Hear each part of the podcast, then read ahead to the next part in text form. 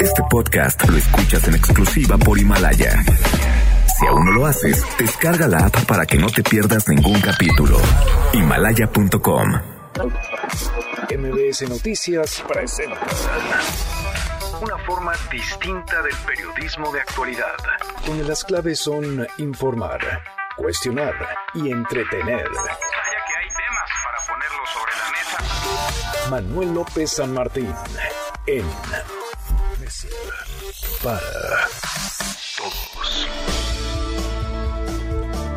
Martes, ya es martes 21 de abril, ahora en punto, movida, muy movida la tarde, mucha información. Soy Manuel López San Martín, gracias que ya nos acompañes, la hora en punto. Estamos en fase 3, hoy se ha decretado y se ha declarado en la mañanera del presidente López Obrador fase 3 por COVID-19. Es la etapa más riesgosa, la de mayor número de contagios, la más peligrosa, pese a que ayer el subsecretario de Salud, Hugo López Gatel, hablaba de una reducción en el número de contagios. Bueno, pues en 24 horas esto cambia, radicalmente cambia. Fase 3 en México. ¿De qué va? ¿Qué nuevas medidas se implementan? ¿Qué adecuaciones se hacen a las que ya se están ejecutando? Vamos a conversarlo. Y hablaremos también de la violencia, porque ni la crisis sanitaria ni la crisis económica logran detener la espiral de sangre en nuestro país. El domingo había sido, hasta ese día, el más sangriento, el día más sangriento en lo que va de este 2020, 105 homicidios dolosos. Bueno, pues ayer ese récord se supera, ayer, ayer se rebasa, por desgracia, ayer hablamos de más de 110 asesinatos y ni, insisto, la violencia desaparece, ni por el contrario, se observan medidas atinadas para reducir todo lo contrario. Mientras la crisis económica siga creciendo, la violencia también puede recrudecerse y la crisis violenta, sangrienta, la crisis de inseguridad puede agravarse en nuestro país. Mucho que poner sobre la mesa esta tarde, arrancamos con las voces y las historias de hoy. Las voces de hoy. Andrés Manuel López Obrador, presidente de México. Quiero dar la garantía, la seguridad de que vamos a poder los mexicanos enfrentar esta crisis. ¿En qué baso mi optimismo? En la fortaleza de nuestro país, en la fortaleza de nuestro pueblo. Hugo López Gatel, subsecretario de Salud. Hoy queremos dar por iniciada la fase 3, la fase 3 de la epidemia de COVID, recordando que estamos en la fase de ascenso rápido, donde se acumularán un gran número de casos. Marco Cortés, líder nacional del PAN. Es preocupante que no haya regularidad en las reuniones que debe celebrar el Consejo de Salubridad General, y más en estos momentos en que se registra un ascenso rápido de los contagios de coronavirus. Esteban Moctezuma, secretario de Educación Pública. El primero de junio, todo el país regresará a clases, como ha señalado el señor presidente, y ya desde el 17 de mayo se hará en los municipios definidos como libres de riesgo. Son las voces de quienes hacen la noticia, los temas que están sobre la mesa y estas, las imperdibles de hoy, le entramos a la información. México entró ya a fase 3 por COVID-19, es la etapa más peligrosa, se prevé un ascenso rápido de casos y más fallecimientos, se refuerza además el llamado a guardar la sana distancia, así como la suspensión de actividades laborales no esenciales en el sector público y también en el privado. Es la voz del subsecretario de Salud, Hugo López Gatel. Hoy queremos dar por iniciada la fase 3, la fase 3 de la epidemia de COVID, recordando que estamos en la fase de ascenso rápido, donde se acumularán un gran número de casos, de contagios, de hospitalizaciones, pero que debemos seguir manteniendo la Jornada Nacional de Sana Distancia para que estos sean los mínimos posibles. Eso hoy, ayer López Gatel hablaba de una reducción de contagios. Hoy estamos en fase 3. Escuche lo que decía hace 24 horas. Vamos bien, estamos logrando disminuir los contagios. Esto es lo que le hemos llamado aplanar la curva. La curva quiere decir el registro de todos los casos nuevos que existen de COVID a lo largo de las semanas y cada día. Tenemos una curva más plana, esto quiere decir tenemos menos casos cada día y con esto vamos a lograr que aquellas personas que tienen enfermedad grave por COVID y requieren hospitalización encuentren un espacio en el Sistema Nacional de Salud. Total que tenemos menos casos o hay un ascenso más rápido de los casos. Por su parte, el presidente López Obrador afirma que están listos para enfrentar lo más difícil. Que sigamos en nuestras casas, que nos sigamos cuidando, que cuidemos a los adultos mayores, a los enfermos, que nos sigan ayudando los empresarios, no dejando de pagar a sus trabajadores, que continuemos. Ya falta poco, ya vamos a salir de esta pandemia. También el presidente anunció un quién es quién le encantan los quién es quién, los hay de la gasolina, de las remesas. Bueno, ahora habrá un quién es quién para exhibir a las empresas que no cumplan con la jornada de sana distancia. Pidió además a los gobernadores evitar medidas autoritarias ante la pandemia. Le he platicado que, por ejemplo, los gobernadores de Michoacán, Silvano Orioles y de Jalisco, Enrique Alfaro, han decretado algo así como un toque de queda, sanciones, hasta cárcel para aquellos que estén en la calle sin realizar alguna actividad esencial. La voz del presidente. Primero, que se cumpla con la resolución del Consejo General de Salud, que nos ajustemos todos a ese ordenamiento. Y dos, que se procure no actuar de manera autoritaria, porque luego sale el afán este, ¿no? Autoritario de hasta nos proponían toques de queda y militarizar al país y eso no funciona. Bueno, y en pleno arranque de esta fase 3, los médicos, las médicas, enfermeras, enfermeros siguen pidiendo insumos para hacer frente al COVID-19 para atender a pacientes que dan positivo. Trabajadores del Hospital General de Tacuba del Liste se manifestaron esta mañana por la muerte de tres compañeros y solicitan que el COVID-19 sea considerado un riesgo de trabajo. El retorno a clases en todo el país será el primero de junio. El ciclo escolar se extendería hasta el 17 de julio. Esto si no hay cambios, si no hay modificación. Así lo informó el secretario de Educación Pública, Esteban Moctezuma. Más de 300 mexicanos han muerto en Estados Unidos a causa del COVID-19. 1.118 siguen varados en distintas partes del mundo y más de 10.000 son 10.139 quienes han sido repatriados, retornados a casa según el último reporte de la Cancillería. Por cierto, el mundo superó ya los 2 millones y medio de contagios por coronavirus. Van casi 172 mil muertos a causa del COVID-19. Estados Unidos e Italia siguen siendo los países más afectados. Y la Organización Mundial de la Salud desmintió que este coronavirus haya sido creado en un laboratorio, aclarando que el patógeno del virus tiene origen animal. Y los precios del petróleo, vaya, sigue la volatilidad en el precio del West Texas Intermediate en Estados Unidos. Los contratos para junio caían más de 35%, mientras que los contratos de mayo se vendían arriba de 6 dólares por barril, que es un precio de todas formas ínfimo. Siguen en el suelo ha mostrado sí una recuperación de mucho, pero la caída fue de mucho más. Ayer, ayer se cayó 305%, la recuperación es de poco más del 100%, pero aún así están en niveles nunca antes vistos. Y ante el precio del petróleo, la caída, el presidente de Estados Unidos, Donald Trump, instruyó a sus secretarios de Energía y del Tesoro a diseñar un plan que disponga fondos para el sector petrolero. Los pobres, dice el presidente López Obrador, no tienen nada que temer, se va a proteger al 70% de la población y México va a superar la crisis de los petroprecios. Apuesta, él sigue apostando, Andrés Manuel López Obrador, a refinar más gasolinas, escúchelo. De que vamos a poder producir más gasolinas en México y dejar de comprar gasolinas en el extranjero. Y esto nos ayuda a temperar la crisis por el desplome en los precios del petróleo crudo. También, ¿por qué?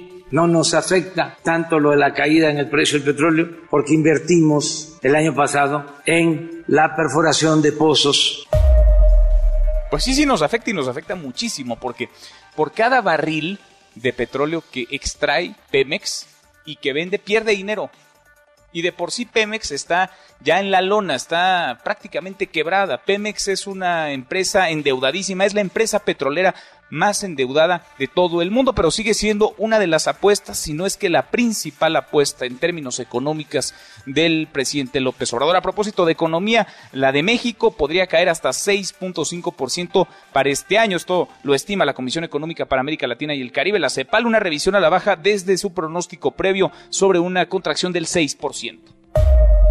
Y la violencia no sabe, no entiende ni de pandemias ni de crisis económica. La cifra de homicidios escaló a 114 ayer, ayer lunes 20 de abril y superó al domingo, un antes, el 19 de abril, como el día más violento en lo que va de este 2020, cuando hubo 105 víctimas de homicidio doloso. Llevamos dos días seguidos con récord de homicidios. Aunado a ello, marzo pasado ha sido el más, más violento en el sexenio del presidente López Obrador, con 3.000 víctimas de homicidio doloso parte, ayer el presidente López Obrador ponía el énfasis en lo que iba a ocurrir en el Senado, la sesión de ayer histórica, inédita, por las condiciones en las que estamos. Bueno, pues hoy festejó y aplaudió la aprobación de la ley de amnistía que va a permitir la liberación de reos en condiciones de internos, de internas vulnerables, eh, personas adultas mayores, primodelincuentes, mujeres que fueron encarceladas por abortar aquellos grupos vulnerables como indígenas que no tuvieron el acceso a una justicia, un juicio justo. Bueno, pues ante el COVID-19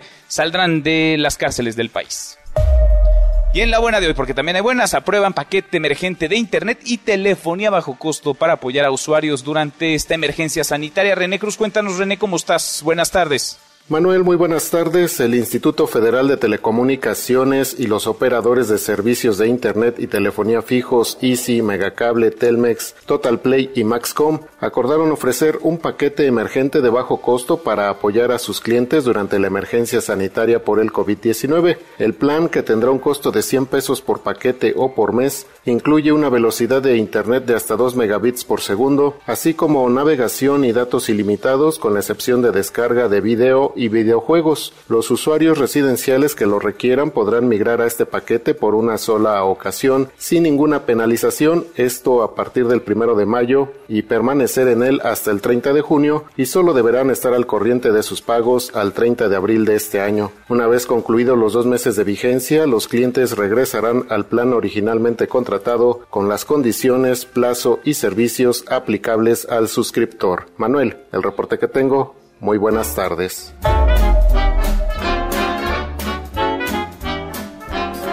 We're in the money. We're in the money. We've got a lot of what it takes to get along. We're in the money.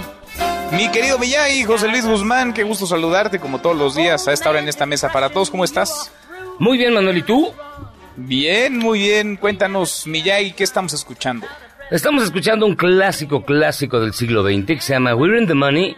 Es del año 1933 de una película que se llama Gold Diggers, de una película que se llamaba Gold Diggers y que nace y se convierte en un representativo de la depresión en los Estados Unidos, que hablaba de cómo lo importante en ese momento era conseguir dinero. Todo esto viene a colación, mi estimado Manuel, porque la CEPAL señaló que la crisis mundial que se nos viene no tiene comparación más que con la Gran Depresión del año 1929 y aún así va a estar bastante complicado salir de ella porque en ese momento las economías no estaban globalizadas. We're the Money dice que se pueden salvar los de Estados Unidos solitos. Eso pasaba el siglo pasado. Hoy va a estar más complicado. No, ya está cañón. Hoy vamos todos en el mismo barco, caen unos y otros vamos detrás y nos caemos o nos desbarrancamos peor porque el pronóstico para México no es nada alentador. Vaya, dentro de las economías de América Latina es la que peor proyección trae y en el mundo pues no, no estamos para nada bien. Tampoco terminan de aparecer rutas para salir de la difícil situación en la que nos encontramos. No más allá de algunos parches que se han ido presentando, pues seguimos o siguen muchas personas en la incertidumbre total de las empresas en las que trabajan, de los empleos que tienen y hay una enorme cantidad de personas, México, que es nada comparable con Estados Unidos o los países europeos, que viven al día, personas que si no trabajan, pues no comen, Miyagi. Así es, así que mira, yo ya me puse, ya estoy practicando y de entrada estoy escuchando pura música de la Gran Depresión, así que este hay que agarrarnos porque empezamos hoy la fase 3 también del coronavirus, mi estimado Manuel, así que viene lo duro. Ánimo, ánimo. ¿Tú cómo andas de ánimo, eh? Ya bastante bien. ¿Sí? Sí, completo. Te, oigo hasta más contento, creo, en estos días. no, bastante bien, todo bien. Sí, ¿verdad? ¿Qué te digo? Los gatos no, no te quieren. Los, los, gatos están igual que siempre, pero ya, ya llegamos a un acuerdo. Sí, es una batalla que hay que librar. Me imagino que se repartieron ya el territorio, cada quien por su lado y vámonos. De hecho, yo estoy a punto de salirme de la casa y los gatos se van a quedar con ella, entonces en eso estamos. No lo dudo, no lo dudo. Mira, hay un abrazo y lo escuchamos al ratito. Lo escuchamos al rato, Manuel. José Luis Guzmán, como todos los días hasta ahora en esta mesa para todos. Bueno, entramos sí en fase 3 y de eso va nuestra pregunta del día. El gobierno federal la decretó, la declaró hoy por la mañana en la conferencia del presidente López Obrador, esto por la emergencia sanitaria del COVID-19. ¿Qué tan preparado considera usted está el gobierno, la administración del presidente López Obrador? Han insistido en que se prepararon, se tomaron medidas, se compraron insumos, se capacitó al personal desde enero, eso dicen. Eso repiten un día sí y otro también. ¿Usted qué piensa? ¿Qué tan preparados estamos como país y qué tan preparado está el gobierno federal? Y sobre todo, ¿qué tan preparado está usted en su día a día para esta fase 3 que, pues agárrese, durará varias semanas, todo el mes de mayo de entrada y veremos si no se extiende más. ¿Está usted en cuarentena? ¿Trabaja y toma medidas? ¿Le falta información? ¿O usted le tiene sin cuidado, sigue con su vida cotidiana como si nada ocurriera. Opine con el hashtag Mesa para Todos, abiertas ya nuestras vías de comunicación, el WhatsApp 5524-99125, viene el teléfono en cabina 5166-1025. Pausa, vamos arrancando esta mesa, la Mesa para Todos. We never see a headline about a bread line today. And when we see the landlord, we can look that guy right in the eye. We're in the money. Come on, my honey. No te levantes. Podrías perder tu lugar en la mesa para todos. Con Manuel López San Martín. Regresamos. Por su trabajo y valor, muchos los llaman héroes. El personal médico de México trabaja día y noche para sacar al país adelante. Son la primera línea de batalla en contra del coronavirus. Cada una de sus acciones las podríamos calificar de hazañas. Ellos dejan a sus familias para luchar por la vida de otros. Estos héroes son doctoras, doctores, enfermeras, enfermeros, residentes, personal de apoyo, limpieza y administrativo. Mujeres y hombres que luchan incansablemente por el bien de los demás. México y su gente agradecemos su valor. Con su fortaleza ante la adversidad, México saldrá adelante. Gracias. Muchas gracias. Este es su archivo muerto en Mesa para Todos. Noticiario cinematográfico da cuenta de la fundación de Brasilia como nueva capital de Brasil de manos del presidente Juscelino Kubitschek. 21 de abril 1960. Ao alvorada, iluminado e transparente em cristal e mármore, chega o presidente Juscelino Kubitschek em companhia de autoridades. O Catetinho, primeira edificação levantada em Brasília, é hoje entregue pelo presidente da República ao Patrimônio Histórico Nacional, na pessoa do seu diretor, Dr. Rodrigo Melo Franco de Andrade. Seguimos, volvemos a esta mesa, la mesa para todos. Fase 3, estamos ya en fase 3 esta mañana, la conferencia del presidente López Obrador. Entre otras cosas, fue de eso, se decretó, se declaró oficialmente México Rocío Méndez en fase 3. Rocío, la mañanera de hoy. Muy buenas tardes. Hola, ¿qué tal, Manuel? Así es. Entramos a esta tercera fase de la pandemia, la de contagios masivos del coronavirus, por lo que las autoridades sanitarias exigieron permanecer en casa y extremar higiene. Escuchemos al subsecretario de Prevención y Promoción de la Salud, Hugo López Gatel. Hoy queremos dar por iniciada la fase 3 de la epidemia de COVID, recordando que estamos en la fase de ascenso rápido, donde se acumularán un gran número de casos, de contagios, de hospitalizaciones. Debemos seguir manteniendo la Jornada Nacional de Sana Distancia para que estos sean los mínimos posibles. La autoridad sanitaria estatal tiene la responsabilidad de hacer cumplir estas disposiciones en sus territorios, pero además aplicar las distintas modalidades administrativas que garanticen que se cumpla la Jornada Nacional de Sana Distancia. En este marco, pacientes del IMSS, ISTE, INSABI, Marina, Sedena y Pemex con enfermedades o necesidades de atención médica distintas al coronavirus serán atendidos gratuitamente en hospitales privados a partir del próximo jueves durante un mes. Escuchamos al canciller Marcelo Ebrard. Se va a utilizar un número, el 800-213-2684. Les vamos a pedir llamar a este número para que tengamos orden. Tenemos que estar organizados. ¿Qué padecimientos se van a atender? Parto, embarazo y puerperio, cesáreas, enfermedades del apéndice, hernias complicadas, úlceras gástricas y duodenal complicadas, endoscopías y colecistectomías. Son las que la atención para las personas que habrían sido atendidas en las instituciones públicas, ahora lo que lo serán en las privadas, será gratuita para el beneficiario. Y en el caso de nuestros paisanos en Estados Unidos, operan todavía las ventanillas de salud en los consulados desplegados en territorio de esa nación vecina y el canciller Ebrard anunció que se dispone ya de 325 millones de pesos para repatriar mexicanos que han fallecido en la Unión Americana por coronavirus. Vamos a escuchar. Tenemos un reporte ya de más de 300 mexicanos o de origen mexicano que han fallecido en los Estados Unidos. El grupo mayor por entidad federativa es Puebla, 120 en Nueva York. Y ahí es donde está trabajando más ahora el consulado para facilitar los traslados. Ya le dimos la aprobación, por supuesto, de estos recursos para que podamos atender a esas 120 familias que nos han reportado y nos han pedido apoyo. El caso de Nueva York.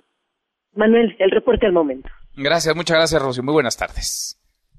Para el registro entramos a fase 3 con 712 muertos en nuestro país, con 8.772 casos confirmados, con un sistema de salud en el Valle de México casi a tope, si no colapsado, si no rebasado, casi a tope. Sí, y para el registro también entramos a fase 3 mientras continúan las legítimas protestas, los legítimos reclamos de personal del sector salud que exige, que demanda insumos para hacer frente a esta contingencia.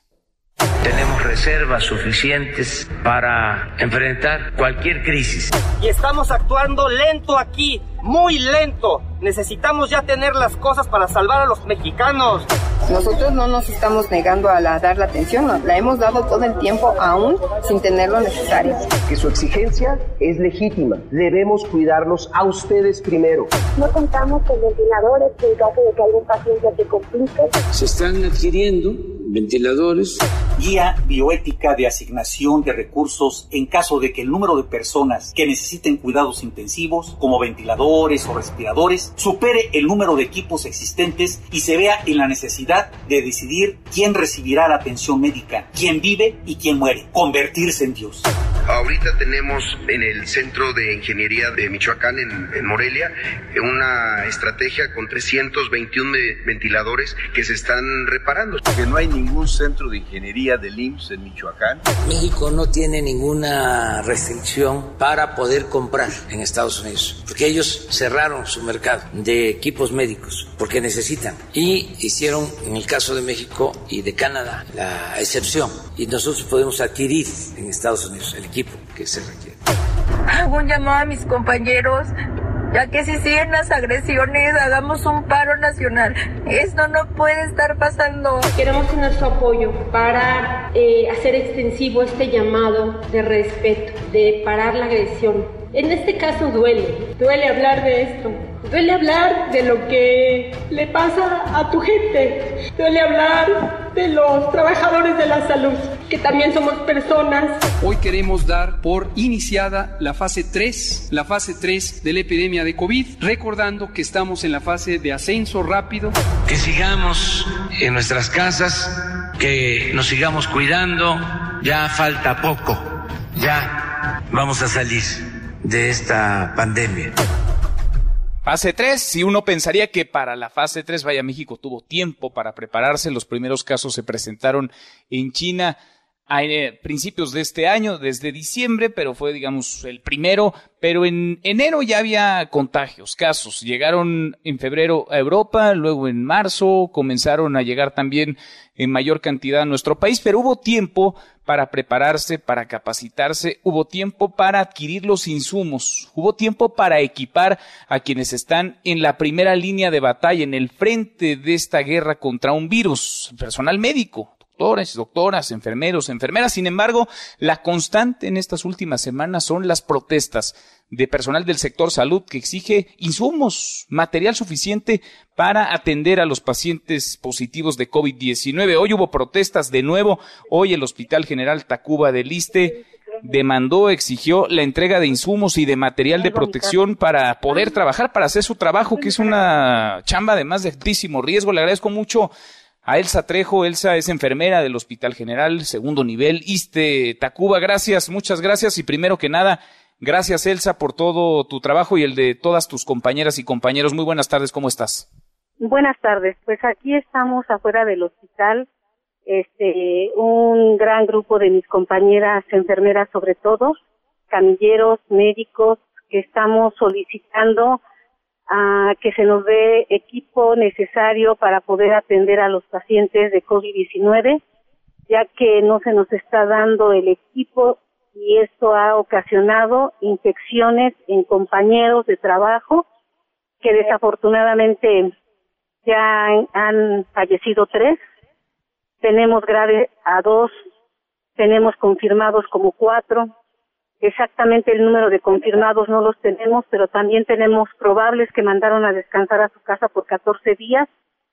No se nos da un trato digno aquí en el hospital como, si no se nos da un trato digno como enfermeras y como personal de la salud, mucho menos como pacientes. No se nos considera que sea un riesgo laboral profesional y pues es lo que nos tiene aquí afuera del hospital, ya que nuestras autoridades tuvieron desde el mes de enero para preparar esta situación porque fueron notificados desde ese mes. Y es apenas tiene dos meses que terminaron, dos semanas, perdón, que terminaron un área que están manejando como triage respiratorio donde se valoran a los pacientes que llegan con problemas respiratorios y mientras son valorados los ponen en conjunto con pacientes que ya están confirmados.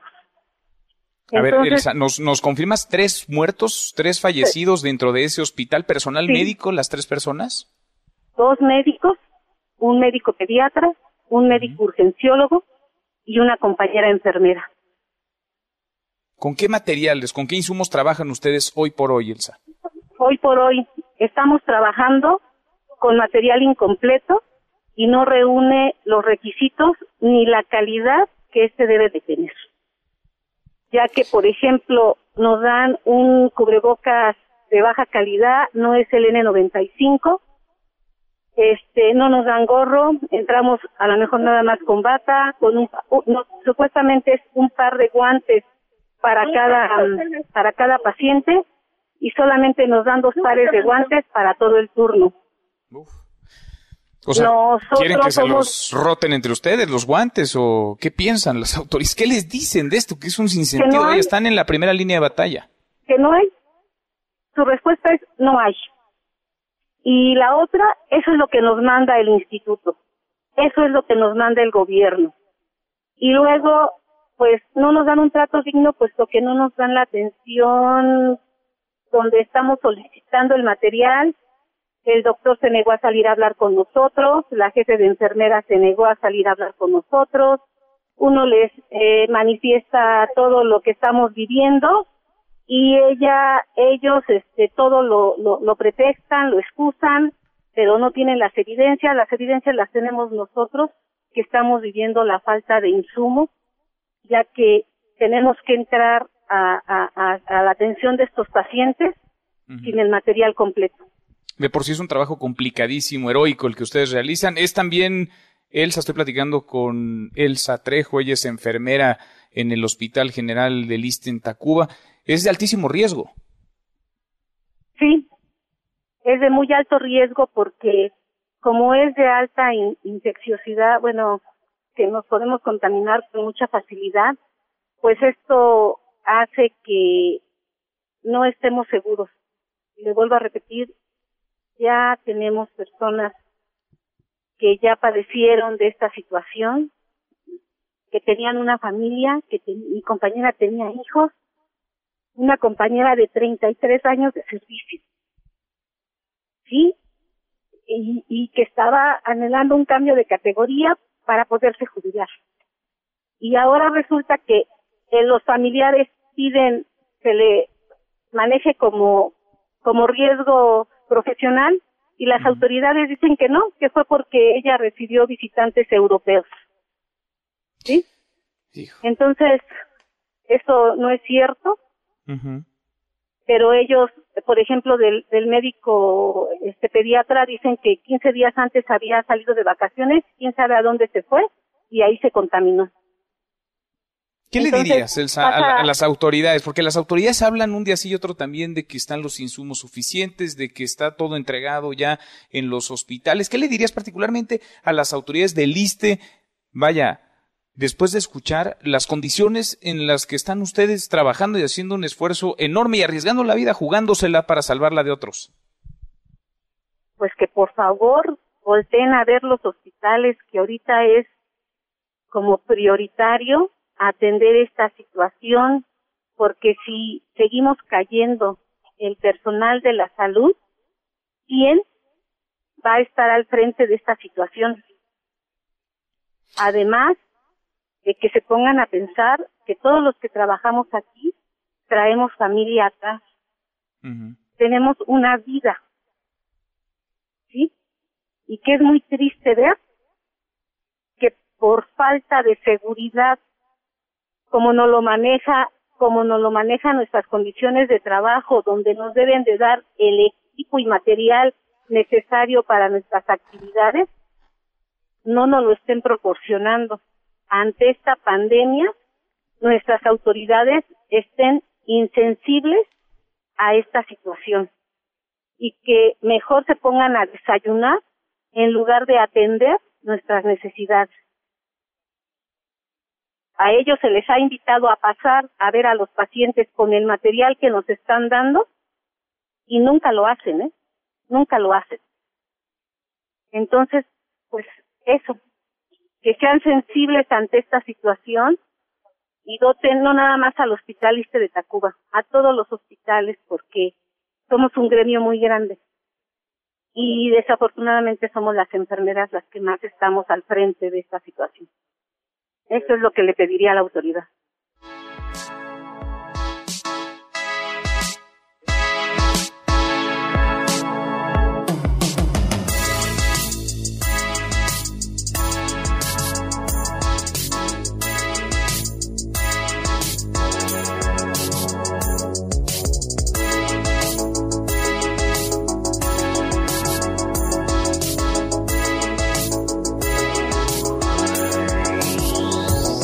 Bueno, eh, soy José Luis Guzmán y estamos teniendo un pequeño, pequeño este, desperfecto en nuestro enlace con Manuel López San Martín.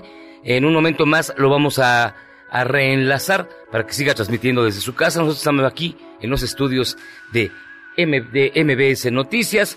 Vamos a mandar una pausa y vamos a regresar para seguir platicando precisamente sobre la fase 3 del coronavirus, todas las implicaciones y también la situación del personal médico. Así que hacemos una pausa y regresamos. Esto es la mesa para todos. Volvemos ya con Manuel López San Martín. Pausa, vamos y venimos. No te levantes. Podrías perder tu lugar en la mesa para todos con Manuel López San Martín. Regresamos. En Mesa para Todos, la información hace la diferencia. Con Manuel López San Martín. Seguimos, volvemos a esta mesa, la mesa para todos. Falles técnicas, ya sabe, estamos desde casa transmitiendo. Le pido una disculpa, estamos chambeando todos para platicarle, para informarle lo último. Conversábamos con quienes están en el frente de batalla. Hablábamos con Elsa Trejo, enfermera del Hospital General, segundo nivel del ISTE en Tacuba. Nos dice lo que nos han repetido hasta el cansancio. Otros tantos enfermeros, enfermeras, médicas, médicos no tienen los insumos suficientes, no tienen los materiales para estar al frente de esta batalla contra el virus. Piden lo indispensable, porque así como es violentar a los médicos insultarlos, faltarles al respeto, agredirlos. En las calles también lo es mandarlos a la guerra sin fusil. Estamos ya en fase 13, decretó hoy por la mañana en la conferencia del presidente López Obrador. Le agradezco, como siempre, le agradezco al doctor Alejandro Macías, infectólogo y quien fuera comisionado nacional para la prevención y control de la influenza H1N1, que platique con nosotros esta tarde. Gracias, doctor, ¿cómo estás? Bien, Manuel, gusto estar con tu auditorio. Gracias por irnos acompañando a lo largo de esta cada vez más larga eh, pandemia que sobrevivimos en el planeta, en México. Fase 3, doctor, ¿qué cambia, qué se modifica o no hay gran ajuste con respecto a lo que venimos viviendo? No, la verdad que eso no cambia nada. Ahora, lo que sí podemos decir es que no es lo mismo la situación, por ejemplo, en Ciudad de México, donde ya hay muchos hospitales saturados, que en otras áreas de la República, donde todavía están las cosas relativamente tranquilas. Yo, por ejemplo, aquí en Guanajuato estoy viendo pacientes con COVID, pero no estoy abrumado ni tengo la terapia intensiva todavía llena. Entonces, no es lo mismo en todos lados. Y aquí hay un problema también, que si decretamos la fase 3, que está bien, ya se decretó, quiere decir que a partir de ese momento estamos suponiendo que en breve se va a estabilizar y que vamos a poder salir en determinada fecha. Yo no soy tan seguro de eso. Yo creo que esto todavía va a tomar un buen rato, según se ha visto en otros países. Todavía nos falta un buen rato y no creo yo que haya una fecha para salir, Manuel. Pues sí, porque vamos eh, detrás, eh, muy detrás, digamos, de Europa, de Estados Unidos, ni se diga. Y acá escucho yo a las autoridades, doctor, cada vez que hay un posicionamiento de estas características, hablando de fechas específicas, como si se pudiera calcular, como si se pudiera estimar el fin de los contagios o la reducción o el aplanamiento de la curva con calendario en mano. Yo creo que una cosa que va a pasar aquí, Manuel, es que se va a tener que regionalizar mucho esto. Sí se puede dar un bando o una, o una directriz nacional, un decreto de, fecha, de tal fecha determinada para adelante. Sin embargo, esta cuarentena, este distanciamiento social que ahorita aplica para todos y que está bien, la salida es lo que va a ser más difícil. Es una guerra, ya lo hemos dicho. Lo difícil en la guerra no es entrar, sino salir. Y lo que es evidente es que no vamos a poder salir todos al mismo tiempo. Cada quien va a tener que salir a su tiempo en cada estado, en cada municipio, tendrá que estar determinando. Además, no solo debe regionalizarse la decisión, sino tiene que sectorizarse. ¿Quiénes pueden volver? Pueden volver los niños, los estudiantes, pueden volver determinados gremios a trabajar. Es, es una, va a ser complejo. Y aquí yo lo que he dicho, sin ser analista político, que vamos a ver el resurgimiento de los gobernadores en México, porque muchas de las decisiones que se tengan que tomar se van a tener que tomar en las distintas regiones y en los distintos municipios. Y el instrumento de navegación va a ser la autoridad de salud en cada estado. Y ahí, ¿qué tan importante, doctor, qué tan clave es la coordinación entre la federación y los estados? Porque de pronto vamos viendo cómo hay gobernadores, hay entidades que van tomando sus decisiones que rebasan incluso a la autoridad sanitaria a nivel federal, que decretan sanciones mayores para quienes anden en la calle, casi toque de queda, cárcel incluso para aquellos que anden sin realizar alguna actividad esencial fuera de sus casas. ¿Qué tan importante va a ser para lo que venga, doctor, la coordinación? Va a ser muy importante, pero estamos tocando, pisando terrenos desconocidos, Manuel. eh, vamos a ver seguramente mucha, digamos, eh, sublevación local a indicaciones federales, porque la indicación federal puede ser, a ver, se mantienen todos cerrados y a lo mejor alguien se va a desesperar después de dos meses y por su cuenta va a decir, no, yo voy a abrir esto, o viceversa. Puede haber una directriz nacional, ya van a volver todos, pero puede haber un gobernador que diga, no, no, yo tengo mucha actividad en tal lugar, mis hospitales están llenos y aquí no vuelve nadie. Vamos a ver seguramente esos dimes y diretes y esos enfrentamientos entre la federación y los estados. Yo creo que es inevitable que se van a dar, pero lo, lo estamos viendo ya en tiempo real lo que está pasando en los Estados Unidos. Muchos gobernadores ya están este, contrapuestos contra el gobierno federal. En las mañanas todo el mundo se amanece escuchando qué dice el gobernador de Nueva York ya le robió, ya le está robando el show al presidente de la República. En fin, vamos a ver una nueva realidad. El mundo va a ser distinto después de esto, Manuel. El mundo va a ser distinto, doctor. ¿Habrá un pico o estamos, digamos, entrando ya a ese pico? ¿Podría haber un rebote? ¿Podríamos hablar de más de un pico en los próximos meses antes de que termine el año, en tanto no haya una vacuna, no haya una cura incluso para el COVID-19? Mientras no haya una vacuna, seguramente que esto va para largo. Ahora, eh, ayer se dio una mala noticia de la Organización Mundial de la Salud, que dice que contra lo que creíamos se ha infectado mucho menos gente de la que creíamos. Y uno dice, ¿cómo es mala noticia que se haya infectado menos gente de la que creíamos? Sí, lo que pasa es que se creía que había eh, poquita gente atiborrando los hospitales, pero que ya había una gran masa de población que se había infectado y ni cuenta se había dado. Los primeros estudios que publica ya la Organización Mundial de la Salud dicen que no, que es muy poquita la gente que se ha infectado. ¿Y eso qué quiere decir? Pues que va a pedir primero una ola, que va a infectar probablemente acaso al 5 o 10%, pero va a quedar el 90% de la gente sensible, susceptible, no inmune, y quiere decir que puede haber segundas, terceras y cuarta ola.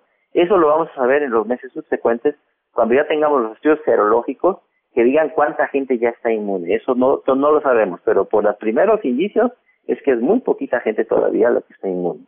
Híjole. Vaya panorama, doctor. Como siempre te agradezco que nos acompañes y que nos ayudes a entender lo que estamos viviendo, una situación inédita, por decirlo menos. Gracias, muchas gracias. Que te vaya muy bien a ti y a tu auditorio, Manuel. Igualmente, muy buenas tardes, el doctor Alejandro Macías, quien fuera el comisionado nacional para la prevención y el control de la influenza H1N1, infectólogo. Nosotros cruzamos la media ya 20 para la hora. Vamos con un resumen de lo más importante del día. Resumen nacional. Bueno, el Banco de México ha recortado la tasa de interés interbancaria, la recorta en 50 puntos, queda en 6%.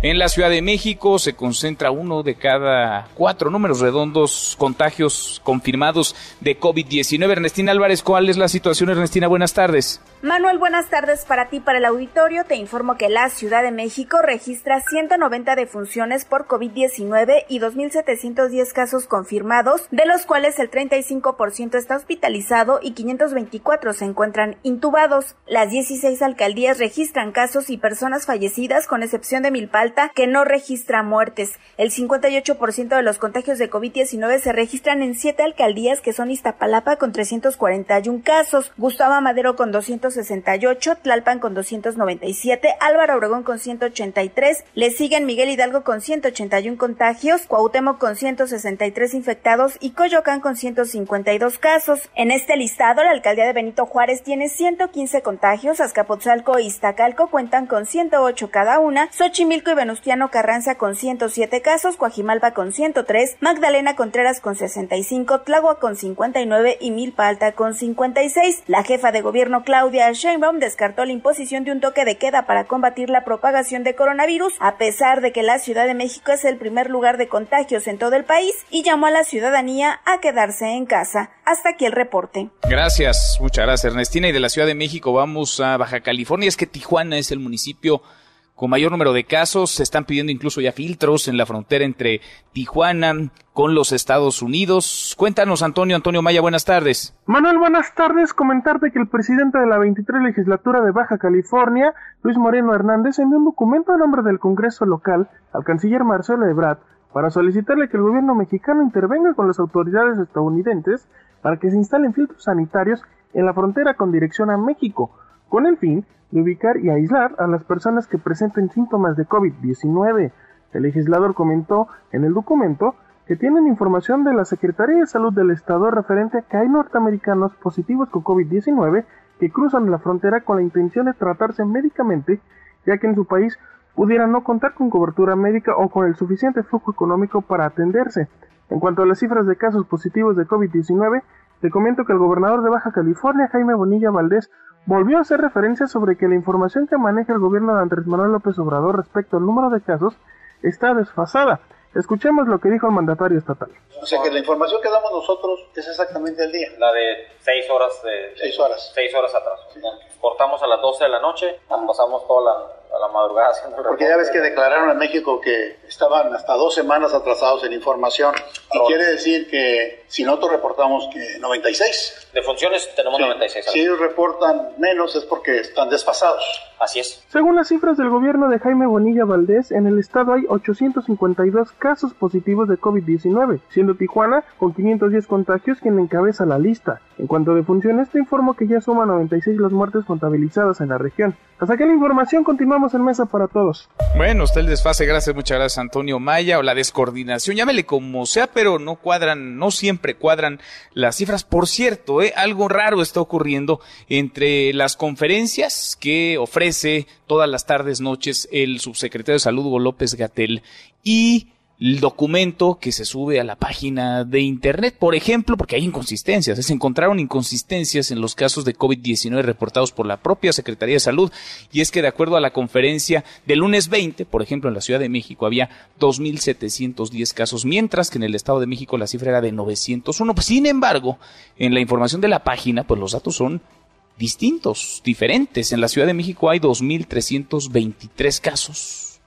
no cuadra, es decir, hay 387 menos en lo marcado en la gráfica de la conferencia de las 7 de la noche. En el Estado de México se registran 1.258 casos, es decir, 357 casos más y así nos podríamos ir por lo menos en la mitad de las entidades del país, por lo menos en las mm, en la mayor parte de las entidades del país. En la mitad hay inconsistencias, desfase, descoordinación en el número de casos que se reportan. Vamos contigo a Sinaloa, Karina Méndez. Karina, buenas tardes.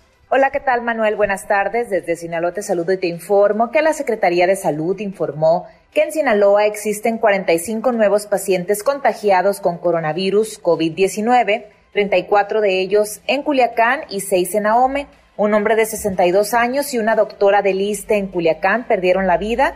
Con ello ya son 49 hasta la fecha. Actualmente en el estado hay 400 pacientes activos, 55 recuperados y 923 sospechosos con el fin de implementar medidas para evitar la propagación del coronavirus COVID-19, los gobiernos de Sinaloa y Nayarit firmaron un convenio de colaboración. Quirino Ordaz el gobernador del estado, explicó que el trabajo en conjunto consiste en implementar mecanismos de prevención, como es la instalación de un módulo de control sanitario en cada una de las entidades. Escuchemos al gobernador del estado, Quirino Ordaz Coppel. Lo que se trata es de fortalecer la frontera supervisión, en la evaluación a la gente, en que se le tome la temperatura, porque si alguien trae algún síntoma, desde ahí de una vez reportarlo, derivarlo, atender, darle la atención especial y sobre todo que se aísle. De lo que se trata es de no saturar los hospitales. Para finalizar, te comento que tras la declaración de la fase 3, el secretario de Salud en el estado, Efren Encinas Torres, informó que Sinaloa tiene capacidad para enfrentar lo que viene, pues hasta el momento se han ocupado solo el 40% de las camas destinadas para pacientes con COVID-19.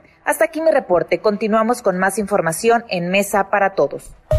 Gracias, muchas gracias Karina. Hasta aquí el resumen con lo más importante del día. Pausa y volvemos. Hay más en esta mesa, la mesa para todos. Información para el nuevo milenio. Mesa para todos con Manuel López San Martín. Regresamos. Más información y análisis en Mesa para todos con Manuel López San Martín. Los numeritos del día.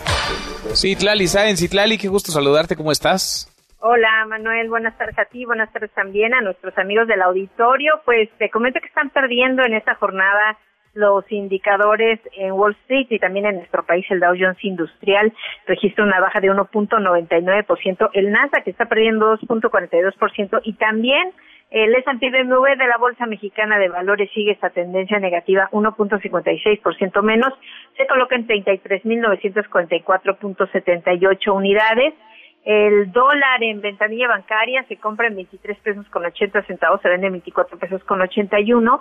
El euro se compra en 26 pesos con 50, se vende en 26 pesos con 52 centavos. Y te comento brevemente que el Banco de México ya redujo su tasa de interés interbancario 50 puntos base a un nivel de 6%. Fue una sesión extraordinaria adelantada y bueno, están viendo pues los riesgos derivados de la pandemia del COVID-19. Manuel, 6% queda entonces. Gracias, Itlali, muchas gracias, muy buenas tardes. Buenas tardes. Economía y finanzas con Eduardo Torreblanca. Lalo, qué gusto saludarte, ¿cómo estás? Igualmente, Manuel, me da mucho gusto poder saludarte y saludar al público. Muy buenas tardes. Pues mal y de malas, Lalo. O sea que algún día se nos haga hablar este 2020 de algo bueno en términos económicos. Ayer platicábamos del derrumbe en los precios del petróleo. Hoy la CEPAL prevé, estima una contracción de la economía mexicana de 6.5%. Y mira que se portaron conservadores, no buena onda, porque hay otros pronósticos que hablan de caídas de 8, 9, 10, hasta 12%. Lalo, ¿cómo la ves? Sí, yo creo que no hay en este momento algún eh, pronóstico que pueda ser relativamente certero por una sencilla razón. Estamos por iniciar eh, el viaje en la cresta de la ola, ¿no? Y no sabemos de qué tamaño es, no sabemos cómo va a reventar, hablando de ola se refiere, y eh, no sabemos qué tanto daño va a hacer a la economía. Sabemos que va a hacer daño como ha hecho daño en prácticamente todas las economías por donde ha pasado esta pandemia, pero en, en el caso específico de nosotros no sabemos la magnitud del daño y por ende es difícil hablar de pronósticos de caída. Lo que sí te puedo decir es que ya hay un grupo financiero norteamericano que está hablando de 10.5%, yo tengo información de analistas externos no vinculados al, sector financiero, digamos, institucional, eh, empresas eh, privadas mexicanas con gente muy talentosa que ya está hablando de una contracción entre menos 12 y, hasta menos 15%. Eh, eh, lo que sí te digo es que va a ser histórico el dato del Producto Interno Bruto al finalizar este año y por eso de las cosas malas, las buenas, me parece que en un acto de sensibilidad y reconocimiento a la gravedad del asunto, el Banco de México, institución central en la economía nacional, acaba de dar a, conocimiento este ajuste de medio punto porcentual, 50 puntos bases a la tasa de referencia, que procura de alguna manera contribuir en algo, aunque sea pequeño, a que la economía no sufra mayores daños. Y también habla de un apoyo de 750 mil millones de pesos para apuntalar el sistema financiero y el otorgamiento de líneas de crédito al sector privado. Hay sensibilidad y reconocimiento del Banco Central Mexicano de que este asunto, si bien es cierto, no se puede atajar en las consecuencias, se puede aminorar el daño de la pandemia en la economía mexicana, porque ciertamente de que vamos a salir raspados, vamos a salir raspados, indudablemente. No hay forma de que tengamos que evitar el pago de esa factura, ¿no? Sin duda, sin duda. Es un tsunami este que nos va a llevar a todos. Ojalá que traigamos como país puesto el salvavidas, Lalo, porque esto no pinta, no pinta para nada bien. Ahora vamos a platicar a detalle, pero hay un grupo además de empresas, son casi 300, 280 empresas transnacionales, líderes de distintas ramas productivas con instalaciones a lo largo de México, que van a entregarle hoy una carta al presidente López Obrador, una carta sobre el asunto económico, sobre las medidas que se han anunciado, que se han tomado y que se deberán tomar en los próximos días, en lo inmediato ya, porque esto no espera. ¿Lo tenemos postre?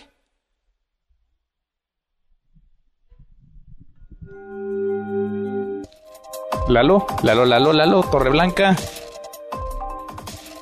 Se nos fue Lalo. Bueno, nos quedamos con ganas del postre, nos vamos sin postre hoy. Manuel López San Martín es el anfitrión de esta mesa para todos. Mañana, mañana nos toca doble postre con Eduardo Torreblanca. Vamos cerrando esta primera hora saludando a nuestros amigos de Zacatecas. Zacatecas, allá nos escuchan a través de Sonido Estrella en el 89.9 de FM. Pausa, volvemos con la segunda de esta mesa, la mesa para todos. Información para el nuevo milenio. Mesa para todos, con Manuel López San Martín. Regresamos. Más información y análisis en Mesa para todos, con Manuel López San Martín.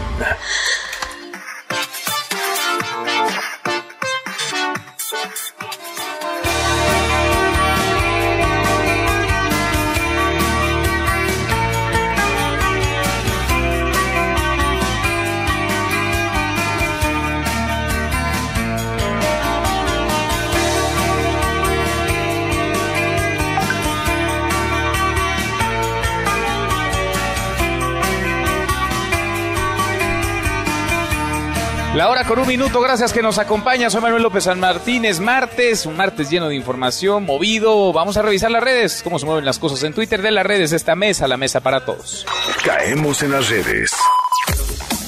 Bueno, se mueve desde muy tempranito cuando se decretó el hashtag fase 3 y es que México ha entrado a esta fase por el COVID-19. Entra y para el registro vale la pena tenerlo en claro con 712 muertes confirmadas, con 8.772 casos positivos. Hoy así, por la mañana, en la mañanera, el presidente López Obrador así anunciaba esta fase 3 el subsecretario de Salud, el subsecretario con poderes plenipotenciarios, Hugo López Gatel. Hoy queremos dar por iniciada la fase 3, la fase 3 de la epidemia de COVID, recordando que estamos en la fase de ascenso rápido donde se acumularán un gran número de casos de contagios, de hospitalizaciones, pero que debemos seguir manteniendo la Jornada Nacional de Sana Distancia para que estos sean los mínimos posibles. Bueno, entramos también, y hay que decirlo, también para el registro con inconsistencias, por decirlo menos, en materia de COVID-19 en nuestro país. ¿Por qué? Porque una cosa parece ser la reportada por la Secretaría de Salud en las conferencias de la tarde-noche de las 7 en Palacio Nacional y otra distinta, lo que aparece como información confirmada en la página de internet de la propia Secretaría referente al coronavirus, coronavirus.gov.mx. Hay datos distintos, hay datos diferentes. ¿Por qué? No lo sabemos. Pero sería bueno que nos lo explicaran las autoridades del sector salud. Mire, por ejemplo, hablemos del caso de la Ciudad de México. En la Ciudad de México, en el reporte de lunes por la noche, lunes 20 de abril, se habló de 2.710 casos confirmados. Sin embargo, en el portal, que también es del gobierno federal, de la Secretaría de Salud, se reportaron, es decir, 387 casos menos que lo marcado en la gráfica de la conferencia de las 7 de la noche. Y así podríamos irnos, pues si no en todos los estados, sí en varios. ¿eh? Sí hay por lo menos una decena de estados que no traen cifras iguales en la conferencia con respecto a lo registrado en la página de internet. Ya hemos escuchado los reclamos de algunos gobernadores, particularmente de Jaime Bonilla de Baja California, en donde habla de que hay un desfase, de que hay un retraso en el reporte de casos desde la federación con respecto a lo que ellos anuncian en Baja California. Ahí queda también para el registro cómo vamos llegando a esta fase 3. Entramos, y hay que decirlo también con todas sus letras, con reclamos, con protestas que no paran, que son más que justas y legítimas del personal médico, que está demandando insumos, herramientas para trabajar, para hacer frente a esta emergencia, para atender a pacientes de COVID-19. Y también entramos a esta fase 3, y hay que hacer un ejercicio de memoria, de 24 horas nada más. Luego de los dichos ayer de Hugo López Gatel, que hablaba de una reducción en los contagios, una desaceleración, una... Ayer hace 24 horas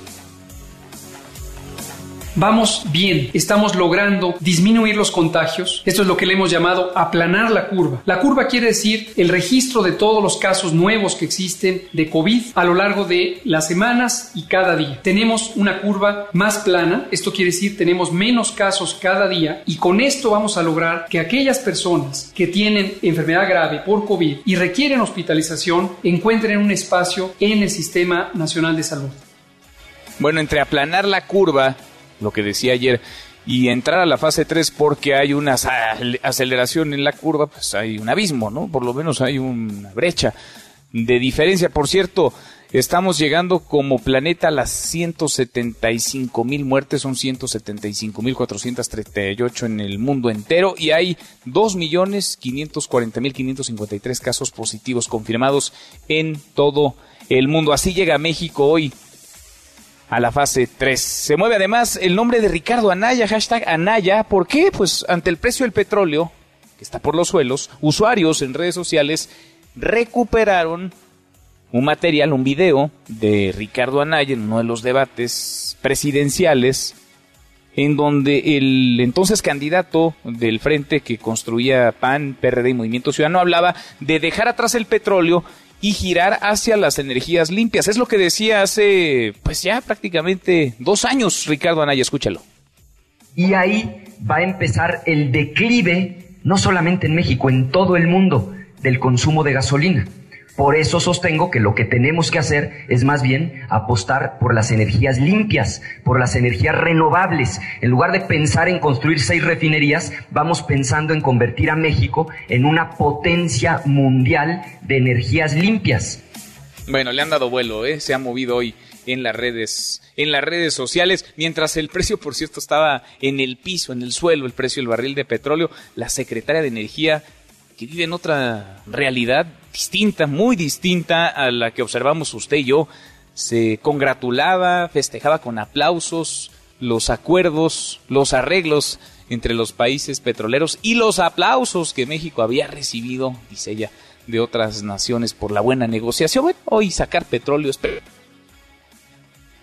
literalmente y México lo está haciendo. Petróleos Mexicanos está perdiendo dinero todos los días. Pemex, que es la empresa petrolera más endeudada del mundo. Hashtag Tom Brady porque Vaya, la estrella de la NFL, ex mariscal de campo de los Patriotas de Nueva Inglaterra, violó la cuarentena por el COVID-19 y fue descubierto por policías haciendo ejercicio en un parque de la ciudad de Tampa. Le pidieron que se retirara a su casa, ya sabes, está en Tampa, porque pues es el refuerzo de los bucaneros de Tampa Bay. Va a jugar ya con ellos, no más con los Patriotas de Nueva Inglaterra. A propósito de deportes, hashtag Barcelona, porque el club de fútbol catalán ha cedido a la Fundación Barca los, Barça los derechos del nombre, del uso del nombre del Camp Nou correspondiente a la temporada 2021. Buscarán recaudar fondos destinados a luchar contra el coronavirus.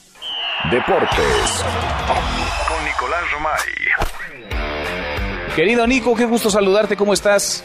Muy bien, Manuel, me da gusto saludarte a ti y a toda la gente que nos acompaña en Mesa para Todos. Mucha información deportiva, ya mencionaba dos de las notas que están dando vueltas en las redes, pero también informarle a la gente y platicarle lo que está pasando en el fútbol mexicano y qué va a pasar sobre todo, Manuel, porque si tú piensas que la política mexicana pues, tiene lo suyo, déjame decirte que el fútbol mexicano también, ¿no? Eh, hemos visto varias eh, en entrevistas, ayer tuvimos a Enrique Bonilla, el presidente de la Liga MX, donde prácticamente se da por hecho ya el, eliminar el ascenso y descenso, ¿no? Ya prácticamente lo dan por un hecho. Pues la realidad es que falta una asamblea general en donde todo puede cambiar. ¿Por qué? Hay una asamblea general en donde se dividen los porcentajes. La Liga MX tiene el 55% de los votos, el ascenso MX tiene el 5% de los votos, pero la segunda división tiene el 18% de los votos, la tercera división el 13% de los votos y el sector amateur el 9% de los votos. ¿Y se tienen que para juntar tomar todos? una decisión se necesita el 80% de los votos. Hasta ahorita solamente se tiene el 60% de los votos, no más. Manuel, ¿por qué? Por lo que es y representa que ya votó la Liga MX, que ya votó el ascenso MX y faltan segunda división, tercera división y sector amateur, ¿no? Bueno, pues empieza el cabildeo, ¿eh? Empieza pues el sí. cabildeo porque necesitan conseguir, o sea, no basta con conseguir ni que el voto de la segunda división, ni el de la tercera división, ni el del sector amateur. Necesitan por lo menos dos de esos tres para poder eh, eliminar el ascenso y el descenso, algo que quieren los dueños del fútbol mexicano. Así que vienen días muy interesantes. Ayer que platicábamos con Enrique Bonilla, nos decía lo que iba a pasar, nos decía necesitamos que lograr el 80%, y si no lo logramos, pues los equipos de fútbol se van a quedar a la deriva. Entonces, eh, hasta en un tono como desafiante, como amenazante, como de decirles, mira, si, si ustedes convencen a la segunda división, a la tercera división y al sector amateur de que no se elimine el ascenso y el descenso, pues a ver, se van a tener que rascar con sus uñas porque a ver quién les ayuda. Pues sí, a ver quién los mantiene, ¿no? Vaya, entiendo aquí la... Y por el otro, Nico, a final de cuentas, pues eh, los que están en las ligas inferiores, pues buscan ascender, subir de alguna manera, aunque no generan el negocio que sí la Liga MX tiene y que le da de comer a millones de familias, ¿eh? No nada más futbolistas directamente, todo lo que está en la periferia que es negocio, pues lo alimenta la Liga MX, no así las, las otras ligas, ¿no? Que tienen un legítimo, muy legítimo derecho a defender lo que consideran un derecho en este momento.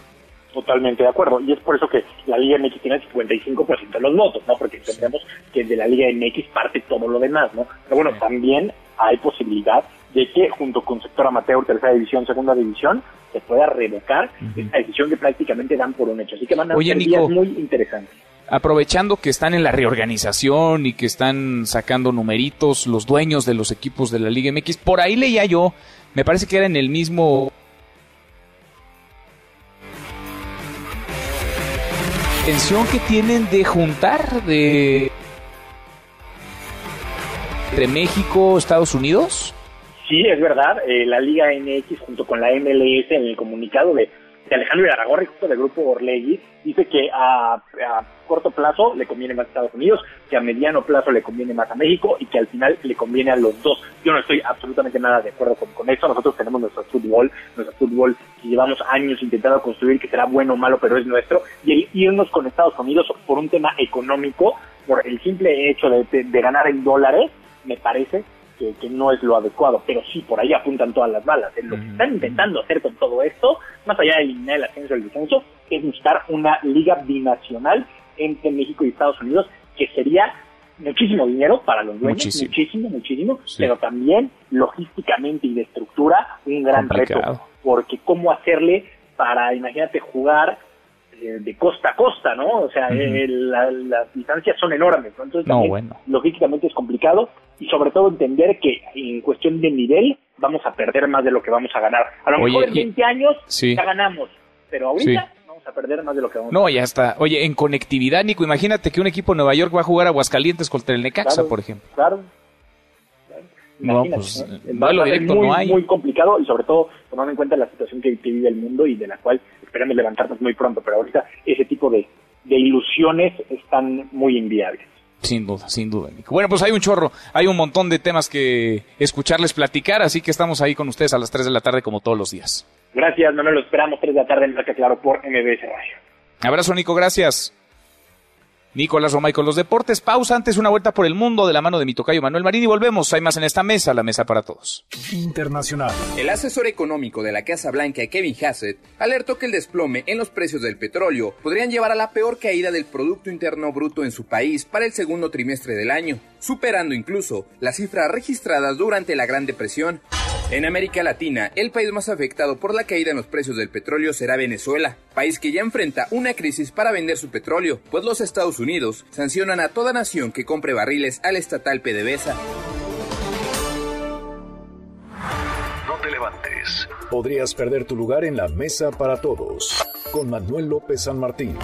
Regresamos. Todos los días salimos a buscar la información que necesitas Hoy, sin embargo, tenemos un compromiso muy especial. Contigo y con México. La situación nos obliga a hacer un esfuerzo adicional. Para mantenerte actualizado y protegerte al mismo tiempo. Somos los reporteros de MBS Noticias. Y no podemos detenernos. Queremos que nos apoyes quedándote en casa. Si te cuidas, nos cuidas. MBS Noticias, contigo en casa. En Mesa para Todos, la información hace la diferencia. Con Manuel López San Martín. Seguimos, volvemos a esta mesa, la mesa para todos. Le platicamos ayer la historia de la sesión inédita en la que se aprobó la ley de amnistía en el Senado de la República en una condición pues atípica, por decirlo menos. Habíamos conversado el viernes con el senador Cristóbal Arias, vicecoordinador de Morena hicimos el compromiso al aire de volver a platicar una vez que se votara si se aprobaba o no esta ley de amnistía. Se aprobó, salió ayer. Cristóbal, senador, gracias por platicar con nosotros esta tarde. ¿Cómo estás? Eh, muchas gracias. Bien, afortunadamente hasta ahora, mi estimado Manuel, y esperemos que siga así, aunque entramos ya en la fase 3 de la pandemia, pero pues estamos a la orden, mi querido Manuel.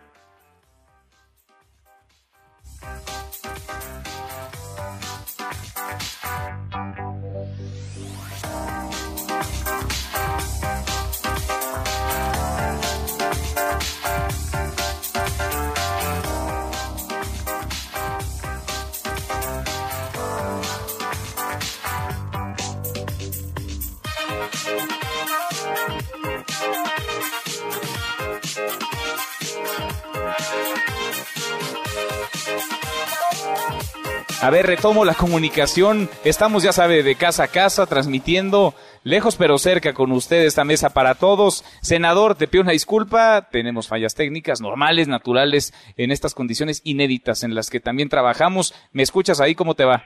Sí, te escucho bien, Manuel, y gracias por esta oportunidad de estar ahí contigo en casa para todos, virtualmente. Me da mucho gusto saludarte.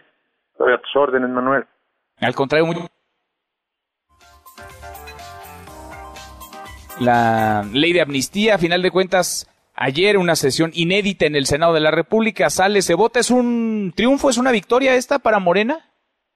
Pues sí, yo creo que no nada más es para Morena, yo creo que es para mucha gente del país que está de acuerdo de hace mucho tiempo de saber que en un sistema todavía judicial como el nuestro, con tantos rezagos, y no se diga en el sistema penitenciario, Manuel, pues que se pueda lograr reivindicar a muchas personas de estratos sociales eh, muy modestos y mucha gente que está ahí porque hay un sistema con retrasos y este, discriminación eh, judicial en México.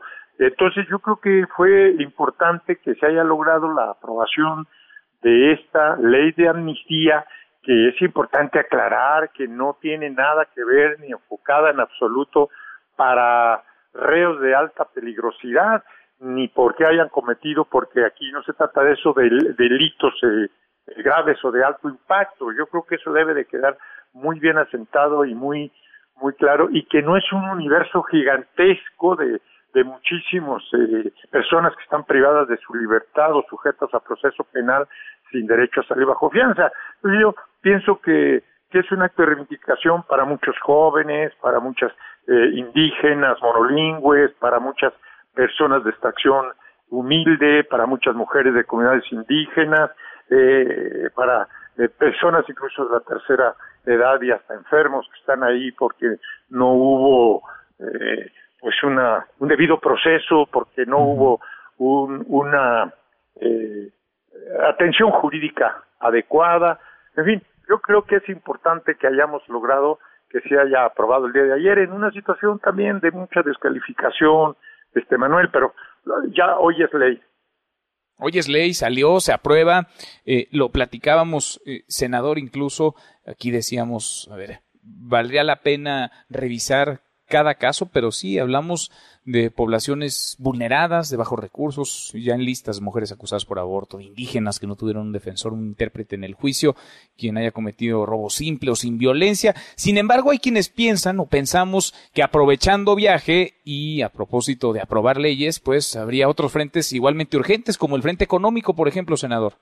No, yo estoy de acuerdo y lo comparto porque a nadie nos escapa esta preocupación y esta situación también ya de crisis que se está sintiendo desde hace ya un mes o más cuando empezó la primera fase y las primeras medidas preventivas de la sana distancia y luego del quédate en tu casa que son pues necesarias pero que provoca por lo tanto pues que se empiece a deteriorar la economía sobre todo de los micros pequeños medianos empresas las personas que tienen pues que van al día y estaban por necesidad. Pero yo sí creo aquí que es importante aclarar, Manuel, a, toda tu audiencia que te escucha día a día, que no haya una confusión. Estamos de acuerdo en el Senado de la República y entre ellos el grupo mayoritario de Morena al que yo pertenezco, de que también se analice y se valore cómo podemos coadyuvar desde el punto de vista legislativo también para que se pueda también enfrentar con, pues, con éxito hasta donde sea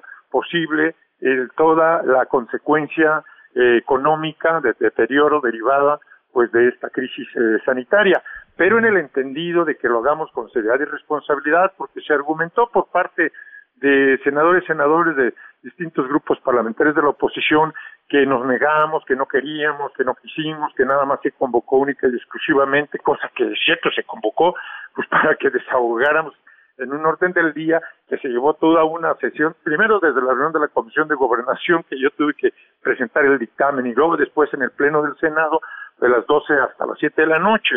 Pero ellos querían que se, que se introdujeran otros temas, sin, en el caso este que estamos hablando, el tema económico, sin haber ninguna propuesta técnica y legislativa en la materia para poder eh, presentar algo que pueda ser susceptible de ser aprobado legislativamente. Pero ustedes no están cerrados entonces a que sesionen comisión, ustedes no están cerrados, no estarían cerrados a que sesionaran comisiones, a que se sesionara física o virtualmente para aprobar otro tipo de propuestas o para discutir otro tipo de propuestas en el tema económico particularmente, senador. No, Manuel, no estamos cerrados, estamos total y absolutamente abiertos, pero también que haya la seriedad que es mediante todo el proceso legislativo que conocen perfectamente bien varios de los integrantes de estos grupos parlamentarios de oposición, pero no tratar de confundir y distorsionar de que nosotros no tenemos voluntad y querer ganar un posicionamiento político ante la opinión pública sabiendas de que no es no llegaron presentando absolutamente ni Morena ni ellos tampoco nadie una propuesta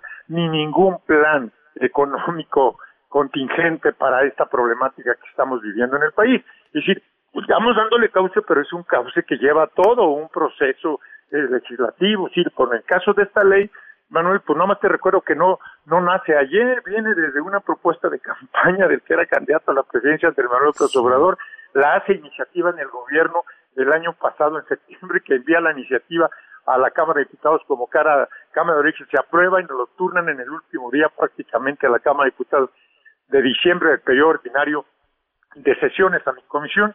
Y le damos curso este en el mes de marzo que no logré, no logré yo tener el quórum reglamentario en la comisión. Y, pero finalmente, bueno, se hace ahora también, pues ante esta circunstancia de una causa superviniente y una recomendación derivada de la ONU a través de la alta comisionada de derechos humanos de la ONU, su representación en México, que le, le recomiendan al presidente de la República y a nosotros, a los grupos, a los coordinadores de los grupos parlamentarios del Senado y a mí como presidente de la Comisión de Gobernación, que podamos también, dentro de esta situación que se está viviendo, pues de, darle curso para aliviar el congestionamiento, saturación de centros penitenciarios.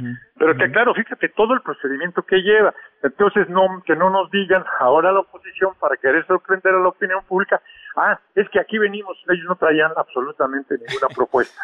Porque es obvio pues, que hay que consensuarla, hay que ver quién presenta y qué viable es y agotar un procedimiento que no el proceso es legislativo, en el instante que se tuviera que haber aprobado ayer. Claro que no, es así y ellos lo saben, ni siquiera para un exhorto.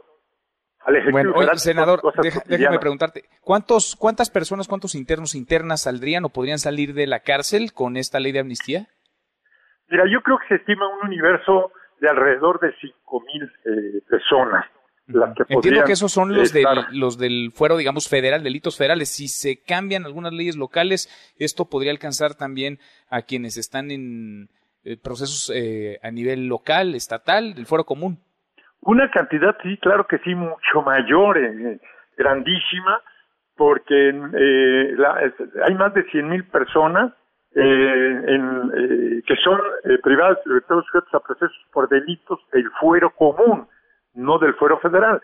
Entonces ahí podría pues valorarse dentro de ese universo cuántas de ellos, y para ello en la propia ley aprobamos en un transitorio eh, que el gobierno autorizara al gobierno federal para que a través de la Secretaría de Gobernación se promueva de inmediato ante los órganos de los estados, gobernadores y legislaturas locales para promover pues una eh, eh, una ley leyes estatales de amnistía pues como réplica de esta federal que como una reforma constitucional no podemos influir e incidir de obligar a que se adecúen los estados, sino que esto hay que promoverlo. Yo creo que vale la pena que los gobernadores de los estados y las legislaturas locales pudieran eh, e implementar algo lo más pronto posible que coadyuve también para enfrentar el problema del coronavirus en nuestro país.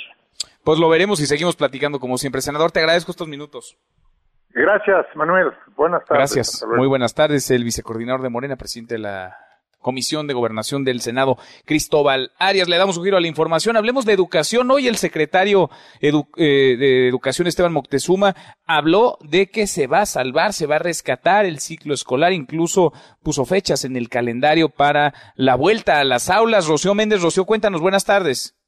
Así es, Manuel, gracias. Muy buenas tardes. Por la pandemia del coronavirus, el ciclo escolar 2019-2020 en educación básica se extenderá hasta el 17 de julio de este año, anunció el secretario de Educación Pública, Esteban Moctezuma. El primero de junio, todo el país regresará a clases y ya desde el 17 de mayo se hará en los municipios definidos como libres de riesgo. Lo primero es la salud, lo primero es la vida, lo primero es seguir todos juntos para que nadie falte cuando volvamos a abrazarnos. También rescataremos el ciclo escolar aplazando el calendario escolar para concluir el ciclo el 17 de julio. El titular de la CEP enfatizó que se sacará el ciclo escolar adelante no para cumplir un requisito, sino para continuar con el aprendizaje de los alumnos. Primero, todos los estudiantes, 10 de cada 10, tienen sus libros de texto gratuitos. Tan solo ayer 250 mil personas consultaron la página de los libros de texto gratuitos que ya están en formato digital. Los libros de texto gratuitos son el eje del aprendizaje para apoyar a nuestros estudiantes. La inmensa mayoría de nuestros alumnos, nueve de cada diez, tienen televisión. Desde ayer se están transmitiendo programas de televisión en Canal 11, Niñas y Niños, TV Educativa, TV UNAM y televisoras públicas de los estados, basados en los aprendizajes esperados de los libros de texto y de los planes y programas. Es el reporte al momento. La educación es un tema fundamental, clave y más porque ahora papás y mamás están convertidos en maestros, en maestras dentro de las casas y con esta nueva dinámica que se ha vuelto cada vez más frecuente y más cotidiana de la educación a distancia, de la educación a través de Internet, o de otras plataformas a través de televisión. Le agradezco mucho estos minutos al presidente ejecutivo de Mexicanos Primero, a David Calderón. David, qué gusto, ¿cómo te va? Muy bien, gracias Manuel, mucho gusto de saludarte y a tu audiencia. Igualmente, muchas gracias. ¿Cómo ves la situación y sobre todo el grado de complejidad? Porque pues, los papás son las maestras y los maestros, los papás que se la están rifando y están haciendo de todo. ¿Qué te parece esta educación a distancia en estos tiempos inéditos de pandemia en los que nos encontramos? Pues eso, Manuel, es una adaptación complicada, no estábamos preparados, no había un protocolo fuerte, firme, eh, para enfrentar situaciones como estas, a pesar de que es como una especie de extensión de lo que puede ocurrir ante un desastre natural, otro tipo de, situaciones. En todo caso, pues ya estamos metidos en el asunto y eh, lo que ayuda es que en este anuncio de esta mañana eh, se establecen con claridad las dos, las dos etapas. Estas seis semanas que tenemos por delante, esta semana cinco más, eh, y que, que son las que se permanece en casa, y después la reapertura de las aulas por otras siete semanas. Entonces ya en dos fases es más fácil identificar a dónde se tiene que poner la energía. Eh, queda muy claro que estas primeras respuestas fueron confusas, pero hoy es más eh, específica la idea de que lo que tienen que hacer los padres es acompañar el aprendizaje, que el aprendizaje no se suspenda, no se pare, pero que no dependerá exclusivamente de que lo que se logra en las casas durante estas seis semanas, el destino del ciclo escolar. El ciclo escolar se complementará y se reforzará con esas siete semanas de regreso a aulas ya abiertas. ¿Qué tan viable en ese sentido ves, David, salvar el ciclo, el ciclo escolar y pues eh, vaya, hemos conversado en muchas ocasiones sobre esta diferencia que hay entre estudiantes, ya no hablemos ni siquiera de escuelas públicas y privadas, sino de escuelas privadas, privadas también en diferentes entidades, públicas, públicas también en distintos estados o en distintos municipios dentro del mismo estado. ¿Qué tanto la educación con clases a través de la televisión puede realmente ofrecer herramientas parejas a todos los estudiantes en diferentes niveles para su desarrollo y crecimiento? Es limitado lo que logra hacer la plataforma televisiva, porque en el fondo, eh, además de lo poco natural e intuitivo que es estar frente a una pantalla, eh, sobre todo cuando estás en edad escolar, los niños pequeños de preescolar o de primaria, eh, son 50 minutos los que corresponden a cada grado escolar.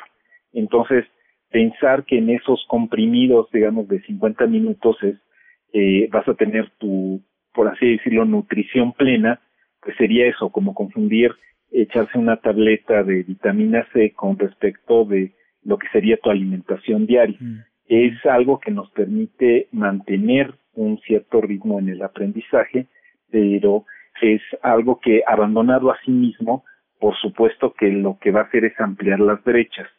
Eh, el esfuerzo debe ponerse a nuestro juicio en ese papel de los maestros como conductores del aprendizaje a distancia. Cuando se fueron los chicos en eh, las primeras dos semanas de suspensión de clases, lo que hicieron los maestros fue preparar muchísimo material en forma de tareas, de investigaciones, de ejercicios que se llevaron los alumnos consigo. Eh, el esfuerzo que deben poner las autoridades a nuestro juicio es no dejar de hacer la programación televisiva, no dejar de intentar algo en las plataformas digitales, pero lo que auténticamente le abona a la inclusión y a la equidad es que los maestros, que son los que conocen a los niños de cada grupo, puedan seguir en contacto con ellos y que las familias tengan la tranquilidad de que están siendo, digamos, eh, acompañantes y no los responsables centrales del aprendizaje escolar, del aprendizaje cognitivo de sus hijos.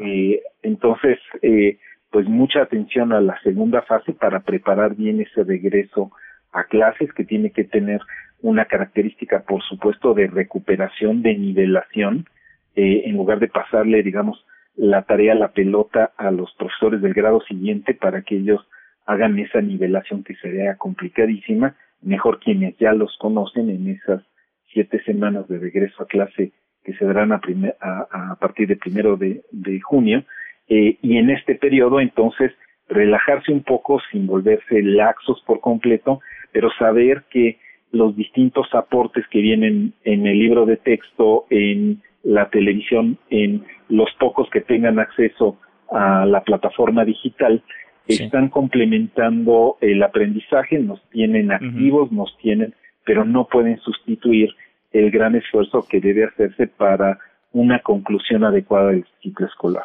Ahora, David, se habla del regreso a clases de la vuelta a las aulas en junio, sin embargo, pues la realidad ha sido capre porque la realidad ha estado cambiando. Hemos visto casos en Europa en donde países enteros pues dan por aprobado el ciclo escolar a sus estudiantes y los pasan de año. ¿Tú verías esto viable para México? Eh, yo lo vería muy poco viable, muy muy poco adecuado, porque de nuevo, pues lo que generaría sería como cristalizar esa inequidad. Ya de por sí la tenemos, y tú lo has subrayado, entre escuelas privadas y privadas, entre sencillamente al interior de cada grupo vas a tener discrepancias muy grandes porque habrá estudiantes que tuvieron el apoyo de tres, cuatro adultos, sus hermanos mayores, y estudiantes de exactamente el mismo grupo y el mismo nivel socioeconómico que sin embargo estuvieron, digamos, muy a su, a, a, su soledad eh, porque tal vez sus padres debieron salir, porque en una, en una familia en donde está papá y mamá separados, eh, anduvieron pasando de casa en casa, en fin, estas dificultades reales eh, pueden llevar a que si no hay esa etapa presencial, aunque sean unas pocas jornadas para recuperar, para afinar la parte, por un lado socioemocional y cerrar las lagunas, sería muy complicado dar por aprobado eh, y querer arrancar eh, tal cual como previsto el siguiente ciclo escolar sería llegar con grandes lagunas, con grandes huecos y su superación sería muchísimo más complicada después y no en esas sesiones de regreso. Así que la verdad pensamos que no es opción adecuada esa. Bueno, pues ahí está el tema. Vamos platicando en el camino porque esta es una de las muchas, pero es fundamental esta prioridad porque habla del destino de millones de niñas, de niños, de estudiantes en nuestro país. Gracias, David, como siempre. Muchas gracias a ti, Manuel. Un abrazo. Gracias. Otro para ti, muy buenas tardes. Es David Calderón, el presidente ejecutivo de Mexicanos Primero. En Mesa para Todos, Diana Bernal. Diana, qué gusto saludarte como todos los martes en esta Mesa para Todos. ¿Cómo estás? Muy bien, Manuel, con el gusto de saludarte a ti y al auditorio. Pues dice el presidente López Obrador que los pobres no tienen nada que temer, que su gobierno los apoyará al 70% de la población con programas, con planes permanentes o emergentes. ¿Tú cómo vas viendo las cosas, Diana? Hemos platicado de lo que se anuncia, de lo que se va haciendo, de la crisis económica en la que ya nos encontramos. Sí, Manuel, fíjate que el 70% de la población en México son 88 millones de personas, o somos 88 millones, y los programas eh, que actualmente existen de la Secretaría del Bienestar solo alcanzan al 22% de la población. Entonces, para subir a este 70%, pues realmente se requeriría eh, un presupuesto este fuerte para ello el señor presidente dice que esto lo va a lograr a partir de más austeridad y que no va a despedir a ningún trabajador al servicio del Estado. Pero curiosamente, Manuel, hoy publica el presidente un decreto en el que este, le está dando a Pemex un apoyo fiscal o sea, una especie de condonación o quita de impuestos por 65 mil millones de pesos. ¿Y en qué momento? Eh? El terrible, ¿no? Sí porque además se dice que esto es por la crisis energética y la caída del precio del petróleo. Entonces, si Pemex se le está liberando de esta carga fiscal por el monto de 65 mil millones de pesos, pues realmente se ve muy difícil lo que ha pedido, por ejemplo, Coparmex, Gustavo de Hoyos, el salario de recuperación, y que es un esquema que se ha llevado a cabo en muchos países, Estados Unidos, Japón e incluso Argentina en algunos sectores. Pero, pues realmente, este salario solidario, perdón, pero aquí en México, pues lo que se estaría esperando es que el presidente, a través de los órganos competentes, inyecte dinero directamente a las personas físicas. Incluso, Manuel, te quiero comentar que hay una propuesta del presidente de Morena, el diputado con licencia Alfonso Ramírez Cuellar, donde está proponiendo dar 1.500 pesos tanto a los trabajadores despedidos como a los trabajadores no asalariados que están dados de alta en el SAT. Entonces yo espero que el presidente sí esté pensando en algún apoyo directo, no nada más a los beneficiarios de los programas sociales, que es 22% de la población, que serían algo así como 25 mil o 30 mil personas, sino a los 88 millones a los que él se retiró, se refirió. Pero la gran pregunta es de dónde sacarán esos recursos.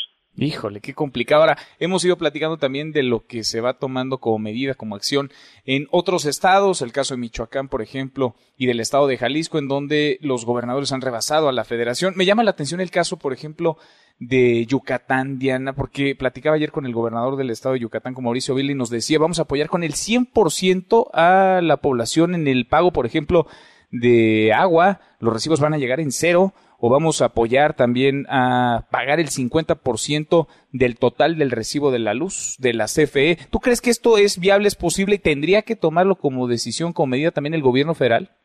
Bueno, el gobierno federal no puede decidir sobre cobros de agua o sobre cobros de predial, eso tendría que ser una decisión de la jefa de gobierno, pero sí puede decidir sobre cobros de electricidad y yo creo que sería eso también un apoyo directo a la población, pues que en estos momentos que está en su casa y que incluso está usando mayor electricidad, pues no pagara este este este derecho a la Comisión Federal de Electricidad.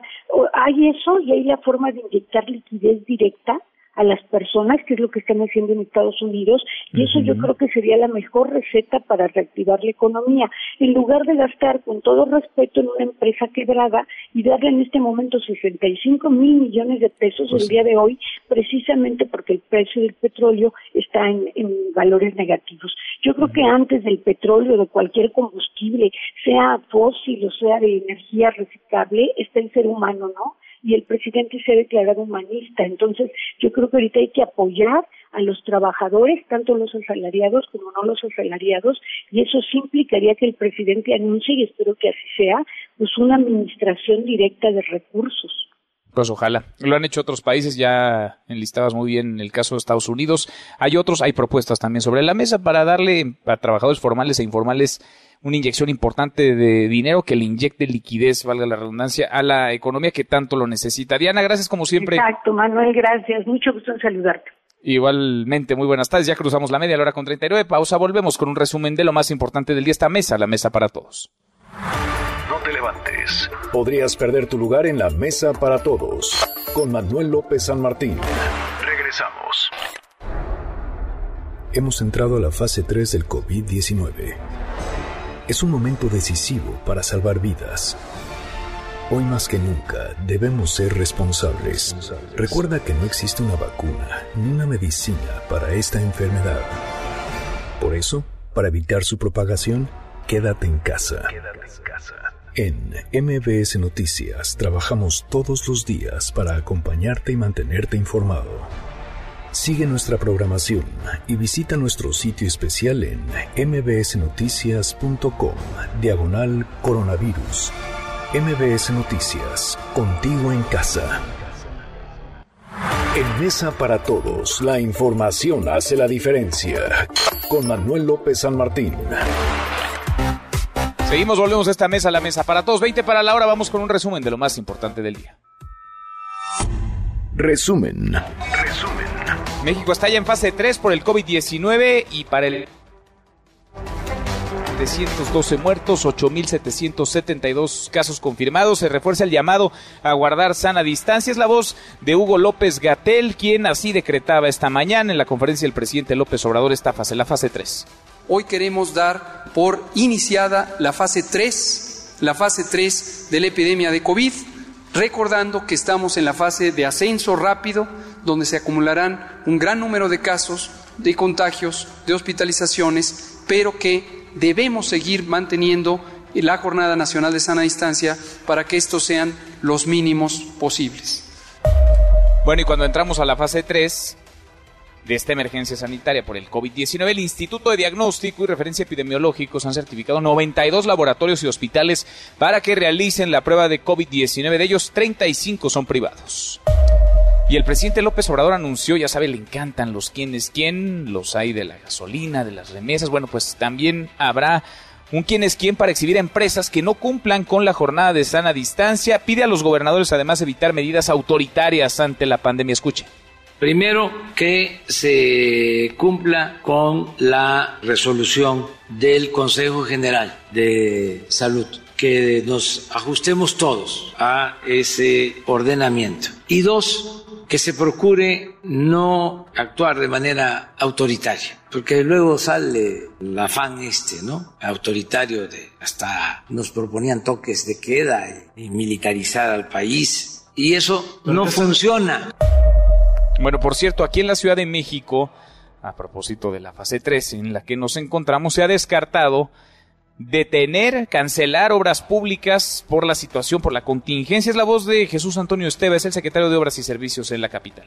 No hemos sido notificados de esa resolución, de ese amparo y por lo tanto pues las obras han continuado. No tenemos mayor información que la que vimos en los medios, pero oficialmente nosotros no hemos recibido ninguna notificación de una resolución de un amparo. Y además ahorita pues todos esos procedimientos están eh, eh, suspendidos, entonces no tenemos eh, mayor detalle y la obra ha continuado. Bueno, y además de la emergencia sanitaria está la crisis económica, que nos bañará como tsunami a todos. El Banco de México ha recortado la tasa de interés interbancaria en 50 puntos, queda en 6%. Siguen los pronósticos y las estimaciones nada positivas para la economía en nuestro país. En México podría caer hasta 6.5% para este año, es decir, no solamente crecer, sino decrecer. Esto lo estimó la Comisión Económica para América Latina y el Caribe, la CEPAL.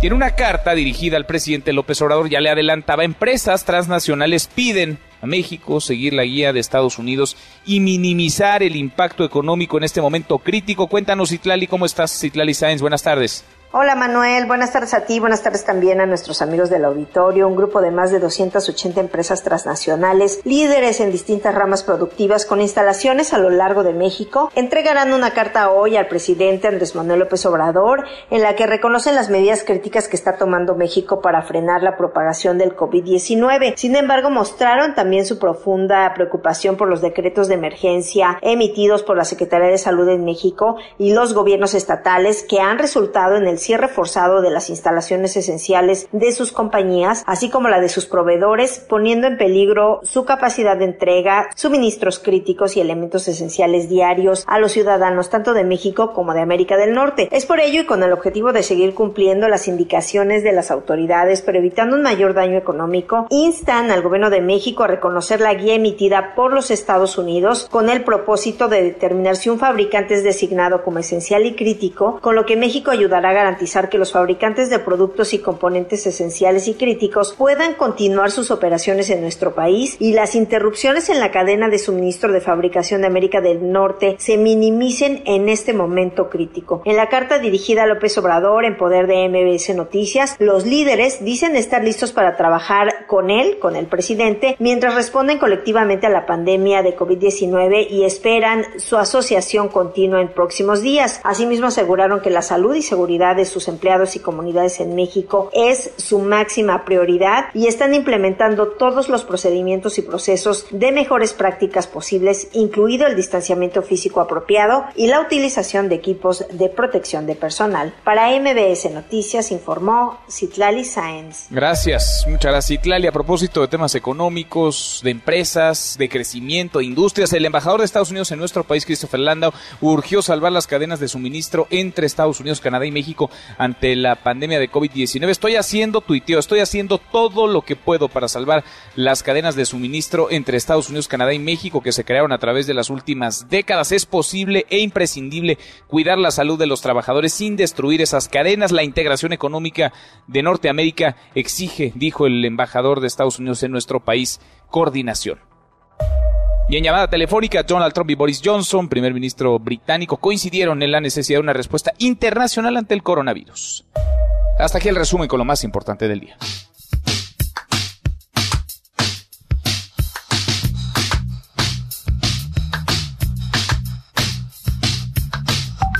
Mi querido Miyagi, José. Todos, ¿qué estamos escuchando? Pues mira, estamos escuchando un clásico de los 80, exactamente de 1985. El álbum se llama The Head on the Door. La canción se llama Close to Me. Hay versión hasta con mariachi, si quieres un día estos te la pongo. Órale. Pero es porque hoy es cumpleaños de Robert Smith, el líder de The Cure. Una banda que en México Mira. tiene muchísimos seguidores, No, es bueno. sumamente popular.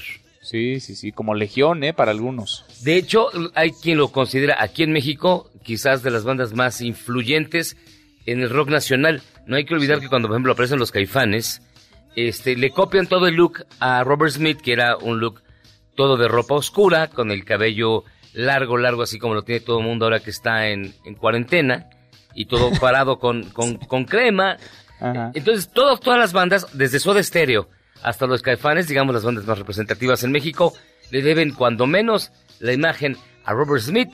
Eh, hoy cumple precisamente 61 años ya que nació el 21 de abril de 1959. Mira, pues feliz cumpleaños. No hay fiesta como no hay fiesta para nadie en estos momentos en el mundo, pero bueno, se acumularán los festejos. Miyagi, un abrazo y gracias. hombre, gracias a ti, Manuel. José Luis Guzmán, como todos los días hasta ahora en esta mesa. Para todos, te escuchamos al ratito a las 7, charros contra gangsters. Pausa y volvemos. Hay más en esta mesa, la mesa para todos.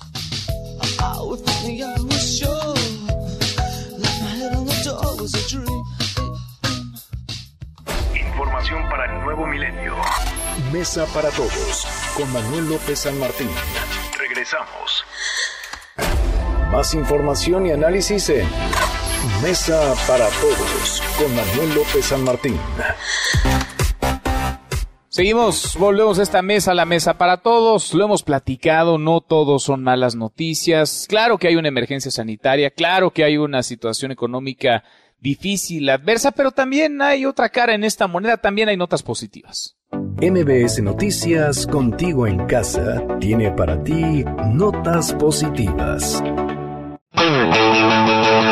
Pues sí, para el inicio de semana hay muy buenas noticias, pero no para todos. Unos se pasaron de vivos y fueron los dueños de una casa en Iztapalapa, la cual habilitaron como antro. ¿Para qué? Al costo de 30 pesos por cabeza, la gente pudiera fingir por un rato que nada pasaba. Un video difundido en redes sociales muestra a varios jóvenes bailando e ingiriendo bebidas alcohólicas con la música a todo volumen y luces de reventón. El lugar ya fue cancelado, pero es uno de los muchos más. Hay reportes de que los bares clandestinos, donde incluso se ejerce la prostitución, han aumentado en su número en tal demarcación.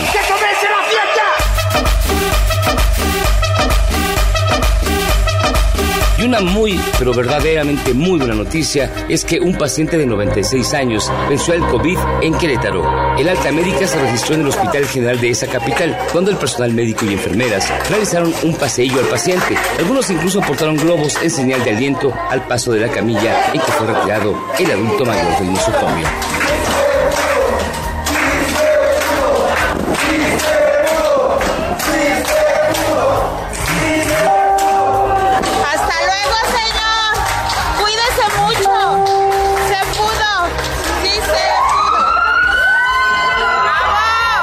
Estas y otras noticias igualmente buenas, te recomendamos el micrositio de Noticias MBS, donde encontrarás todo relativo al COVID-19 y también las buenas noticias, porque también hay buenas noticias para iniciar la cuarentena.